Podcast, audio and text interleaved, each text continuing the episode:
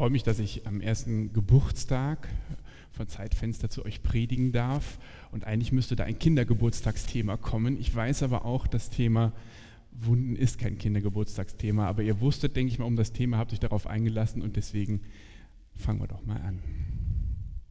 Dieses Bild habe ich euch mitgebracht vom Kölner Wallraffplatz. Mein Büro ist da direkt beim WDR und wenn ich in die Hohe Straße gehe zum Shoppen, dann gucke ich genau auf diese Ecke und dann lächelt mich da diese Frau an. Das ist keine makellose, gefotoshoppte Schönheit. Die Frau ist gepierst, sie trägt Tattoos an den Händen, sie hat die Haare geschoren. Ob das von einer Krankheit kommt oder ob das selbst gewählt ist, das wissen wir nicht. Wenn man genau hinguckt, sind ihre Zähne schief. Das teile ich übrigens mit ihr. Eine Schönheit in Brechungen. Esprit wagt damit natürlich ein Statement. Esprit heißt die Firma, das darf ich sagen. Ich bin ja nicht im öffentlichen Rundfunk hier darf ich auch sagen, weil ich selbst nie Esprit trage. Aber mich hat dieses Statement angesprochen. Das ist vielleicht gar nicht so gewagt, denn wir haben schon erfahren, das liegt auch auf eine Art und Weise im Trend. Einerseits gibt es den krassen Trend zur Selbstoptimierung, Stichwort Botox, und andererseits nehmen wir ganz klar auch in diesen Tagen den Trend wahr, dass Schönheit nochmal anders definiert wird. Schönheit in Brechungen, Schönheit in der Versehrtheit, da muss man nur auf die Laufstege gucken, um das zu sehen, oder auf ein Modelabel wie Esprit, das so ein Gesicht zum Gesicht seiner Kampagne macht. Mich hat dieses Foto angesprochen und das hat vielleicht etwas mit Spiegelneuronen zu tun. Ich erkenne da etwas wieder in dieser Frau, was auch mich betrifft. Und das hat nicht nur was mit den Zähnen zu tun. Im Zentrum der Kampagne, das kann man hier nicht so stark sehen, steckt ein Slogan. Vielleicht habt ihr den schon mal irgendwo gesehen. Ein Wortspiel wie ein Vexierbild. Die Kampagne läuft unter dem Hashtag Imperfect.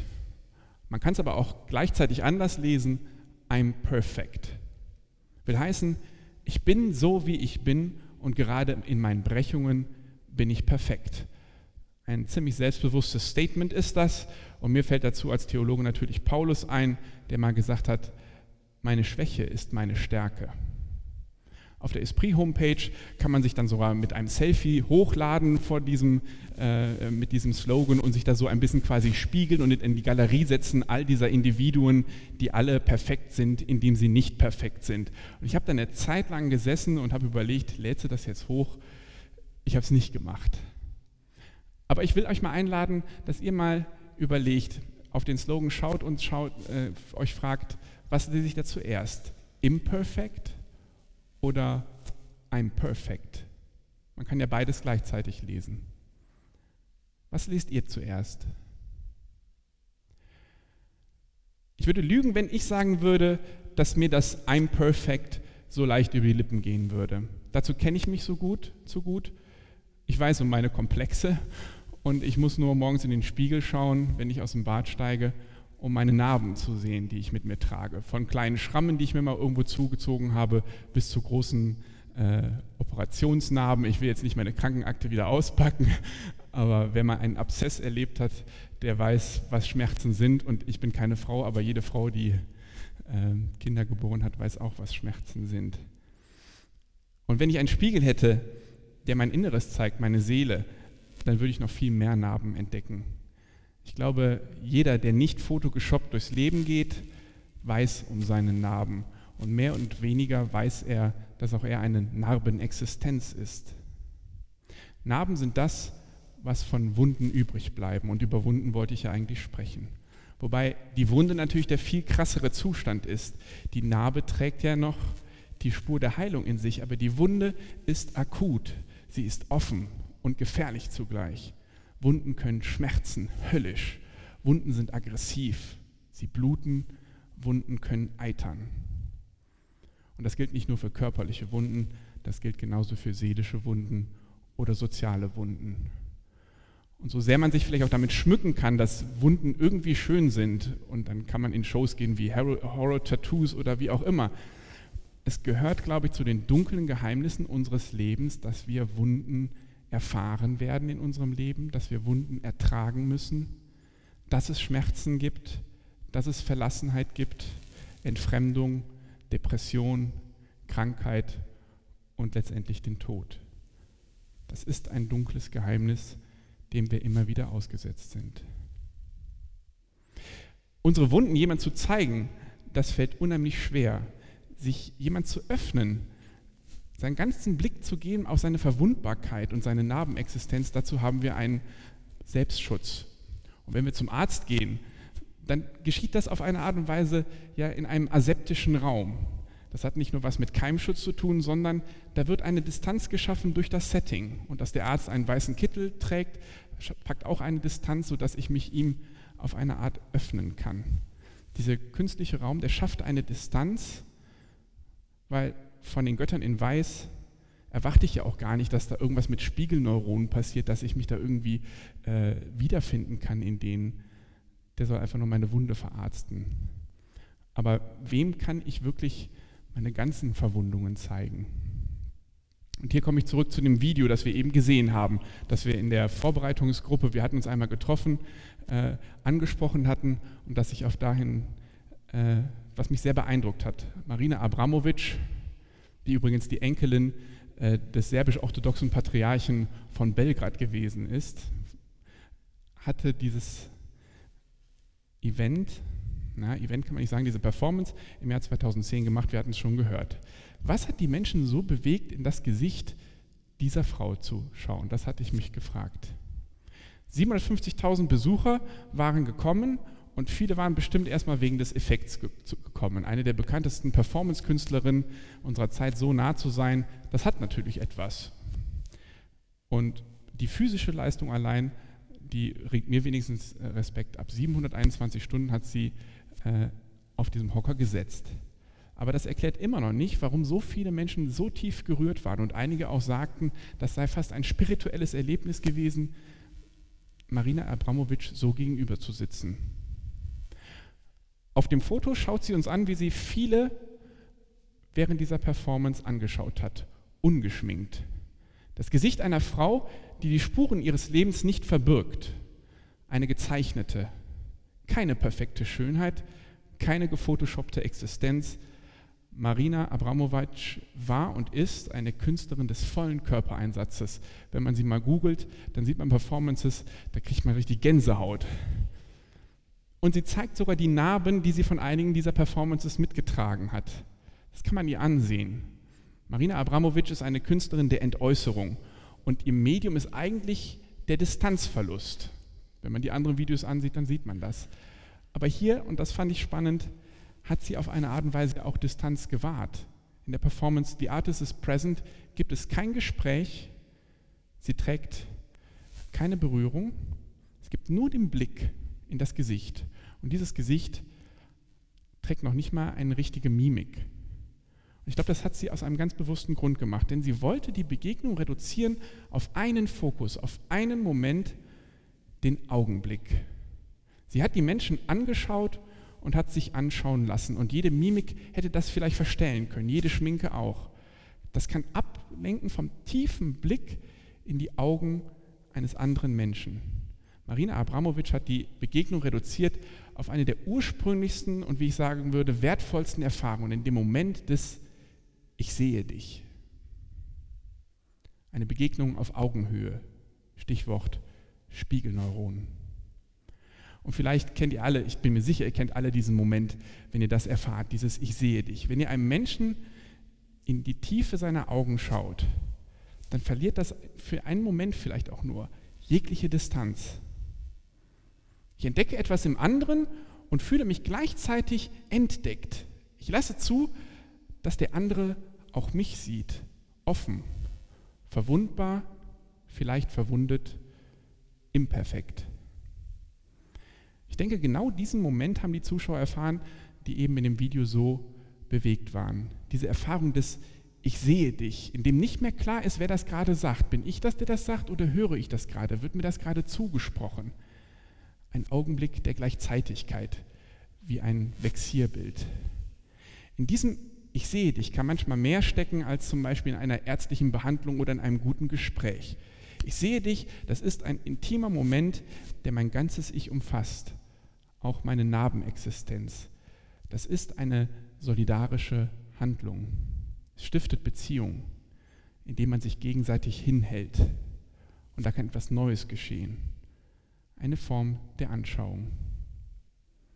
Und ich glaube, einer der größten Künstler dieses Ich sehe dich war Jesus von Nazareth. Wenn wir irgendwie nur Glauben schenken sollen, was die Evangelisten da schreiben, dann war fast jede Begegnung, Begegnung, die er gewählt hat, so ausgelegt, dass er versucht hat, mit den Menschen genau diese Augenhöhe herzustellen. Er hat sogar die Sünder von den Palmen geholt oder von den Bäumen. Er hat sogar Blinde sehend gemacht, um ihnen in die Augen zu blicken, dass dieser Moment geschieht. Ich sehe dich. Wobei es gibt eine Begegnung, da fällt das völlig raus. Und die Begegnung, auf die möchte ich jetzt zukommen, weil sonst komme ich vom Thema ab. Wir wollen ja bei den Wunden bleiben. Das ist eine Begegnung, die aus der Art schlägt.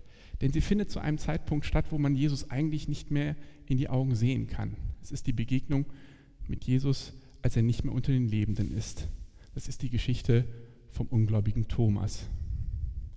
Ich denke, den meisten ist die Geschichte bekannt.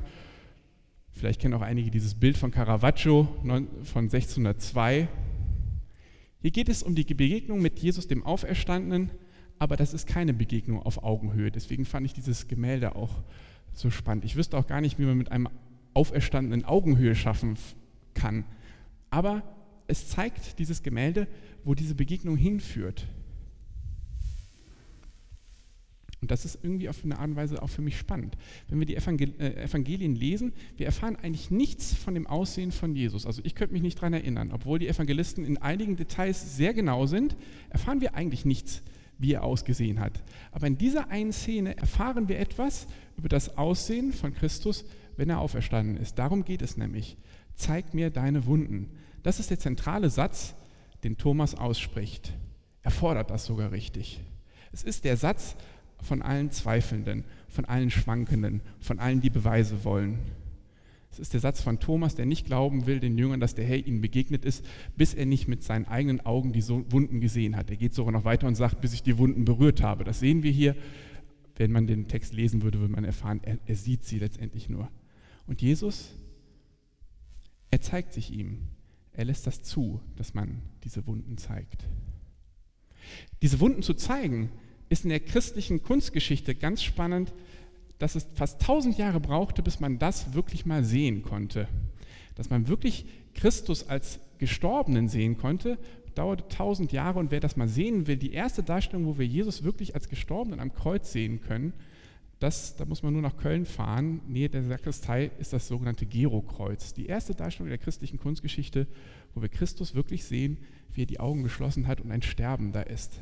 Es brauchte also auch für die Christen eine Zeit lang, das wirklich anzunehmen, dass diese Erfahrung der Auferstehung und des äh, Durchgehens durch den Tod auch etwas zu tun hat mit dem, dass die Wunden noch bleiben. Das bekannteste Gemälde danach ist vielleicht der Isenheimer Altar, der heute in Colmar zu sehen ist. Ich weiß nicht, ob der bekannt ist, sonst habe ich ihn ja auch einmal mitgebracht. Hier sehen wir Christus am Kreuz. Und man müsste mehr reinzoomen, dann würde man das noch mehr sehen. Hier ist der Anblick eigentlich kaum auszuhalten von diesem Christus, der seine Wunden zeigt. Monumental ist er dem Betrachter ausgesetzt. Mehr Blut und Wunden geht eigentlich nicht. Und wenn man sich in so einem Kirchraum wie hier aus umschaut, dann sieht man auch so viel Leid, wie in Kirchen dargestellt ist und das immer auf Christus produziert ist. Fernstehende werden sicherlich denken, das Christentum ist eine Religion, das sich am Leid ergötzt. Warum es so sein musste, dass Christus am Kreuz starb, ob er für mich sterben musste, das sind Fragen, die auch mich immer wieder beschäftigen. Da möchte ich jetzt nicht drauf eingehen, denn ich denke, dieses, warum Christus am Kreuz sterben musste, das ist fast ein ebenso dunkles Geheimnis wie das Geheimnis, dass es Leiden in der Welt gibt. Jegliche Art, das zu verzwecken auf eine Art und Weise, das würde mir zu weit führen. Aber ich möchte auch hier der Frage nachgehen, was die Menschen gefühlt haben zu der Zeit, als dieses Bild entstand, als sie auf diesen Altar geschaut haben. Den Isenheimer Altar nämlich, wo Christus wirklich, also man müsste es näher dran zoomen, man sieht wirklich jede Dorne von seiner Geißelung noch. Das ist genau der Moment erfasst, wo Christus stirbt. Die Zunge hängt ihm schon aus dem Mund heraus. Der Isenheimer Altar wurde in einem ganz bestimmten Kontext geschaffen. Vor genau 500 Jahren wurde er fertiggestellt in Isenheim im Elsass. Und er wurde geschaffen von Matthias Grünwald für den Antoniterorden, für das Antoniterkloster. Die Antoniter, das war ein Orden, der sich ganz der Krankenpflege verschrieben hatte, besonders von kranken Menschen mit einer ganz bestimmten Krankheit, der Mutterkornkrankheit. Mutterkorn ist bekannt soweit. Ja? Also eigentlich eine perfide Krankheit. Dieser Pilz setzt sich im Roggen fest und geht ins Brot und die Menschen erkrankten am täglich Brot, für das sie immer gebetet haben und mussten zum Teil unter höllischen Qualen leiden. Von Darmkrämpfen über Halluzinationen bis zu abgestorbenen Exkrementen, Abbildungen von Menschen aus der Zeit, die unter dem Antoniusfeuer, wie das auch genannt wurde, oder heiligen Feuer litten. Dann kann man ansehen, dass sie gezeichnet sind von extremem Schmerz, von extremen Leiden eine Krankheit zum Tode. Pflege und Behandlung bekamen diese Menschen in den Klöstern der Antoniter. Und bevor in Isenheim die Kranken zur Behandlung geführt wurden, wurden sie zuerst in die Kapelle geleitet und hatten den Anblick auf dieses Kreuz. Dieser Altar hatte also eine therapeutische Funktion. Für diese Menschen, die unter drastischen Schmerzen litten, ermöglichte das Bild eine drastische Begegnung. Die unter der Krankheit Leidenden sahen jenen Leidenden am Kreuz. Auch eine besondere Form der Anschauung. Als würde der am Kreuz sagen, zeig mir deine Wunden, zeig mir deine Schmerzen, ich kenne sie, ich sehe dich. Und ähnlich wie im Jahr 2010 im MoMA in New York stelle ich mir vor, wie dieser Moment eine zentrale solidarische Erfahrung gewesen sein muss für diese kranken Menschen. Stichwort Spiegelneuronen. Nur viel drastischer, nur viel existenzieller als 2010 im MoMA. Es ist ein gegenseitiges Hinhalten auf eine Art Stumm, wie der Gesichtsausdruck von Marina Abramovic. Aber ich denke, für diese Menschen, die so krank waren und diesen Christus dort sahen, da musste auch nicht viel mehr gesagt werden, denn dieses ich sehe dich. Das haben die verstanden. War das ein billiger Trick von den Antonitern? War das kühle Berechnung? Ich denke nicht, denn für mich liegt in der Meditation über diesen Moment eine tiefe Aussage über Gott. Der Gott, an den ich glaube, ist ein menschgewordener Gott. Er ist gerade nämlich keiner dieser Götter in Weiß, die die Beziehung zu mir im Aseptischen lassen. Der Gott, an den ich glaube, ist ein Gott, der Schmerzen kennt, ein Gott, der Leiden kennt, ein Gott, der seine Wunden zeigen kann. Was wäre das für ein unerträglich perfekter Gott, wenn er das Nicht-Perfekte nicht kennen würde? Vor zwei Tagen haben wir den heiligen St. Martin gefeiert. Und ihr kennt alle Legenden um Bettler und Mantel und Gänse vielleicht auch noch. Ich will euch kurz eine Legende äh, zusammenfassen, in der St. Martin dem Teufel begegnet. Die steht in der Vita St. Martini. Und die bringt das nochmal auf einen Punkt. Martin sitzt in seiner Mönchszelle und betet und der Teufel erscheint ihm im strahlenden weißen Gewand in Purpur und der Teufel, der Leibhaftige, der Versucher, taucht auf und sagt, erkenne Martin, ich bin Christus, im Begriff auf die Erde herabzusteigen, wollte ich mich zuerst dir offenbaren. Und Martin, der schweigt. Warum zögerst du? fragt der Teufel. Und dann antwortet Martin, der Jesus Christus wird nicht mit Purpur und strahlender Kleidung angekündigt. Zeig mir deine Wunden, erst dann werde ich dir glauben. Und der Teufel bricht in sich zusammen. Das spitzt das für mich noch einmal zu. Der Auferstandene, der den Tod überwunden hat, der hat die Spur der Wunden nicht verwischt, sondern trägt sie mit sich als sein Erkennungszeichen. Wohlgemerkt, zeig mir deine Wunden, nicht deine Narben. Jesus geht sogar so weit, dass die Wunde weiterhin noch offen ist. Und vielleicht ist spätestens in dieser Verwundung der Moment der Augenhöhe erreicht, in dem Christus, Gott, auch den Menschen auf Augenhöhe begegnen kann, deren Existenz heute und hier zum Himmel schreit. Dieser Gott, der das aushält, das ist für mich ein zutiefst solidarischer Gott, ein sympathischer Gott, ein Gott, der mitleidet. Einem solchen Gott kann auch ich mich zeigen, wie ich bin. Perfekt, imperfekt. Der niederländische Theologe und Psychologe, ich muss mal gucken, ob ich auf, bin ich schon zu weit? Gut, ich habe hier noch 15 Seiten, ich kann noch weitermachen, ihr seid auch noch, ne?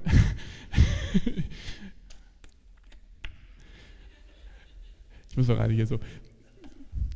Äh, ich hoffe, ich spreche jetzt den Namen richtig aus. Henry Nouwen war ein niederländischer Theologe und Psychologe. Und der hat drei Typen äh, klassifiziert von Menschen, die Verwundungen mit sich tragen. Drei Arten, wie man mit Verwundeten umgeht. Der erste Typ ist der verwundete Verwunder. Der verwundete Verwunder kann die Aggression, die er in jeder Wunde steckt, nicht bei sich halten. Er muss sie, um sie zu ertragen, weitergeben. Das tut er meist sogar unbewusst, weil er geblendet ist vom Schmerz.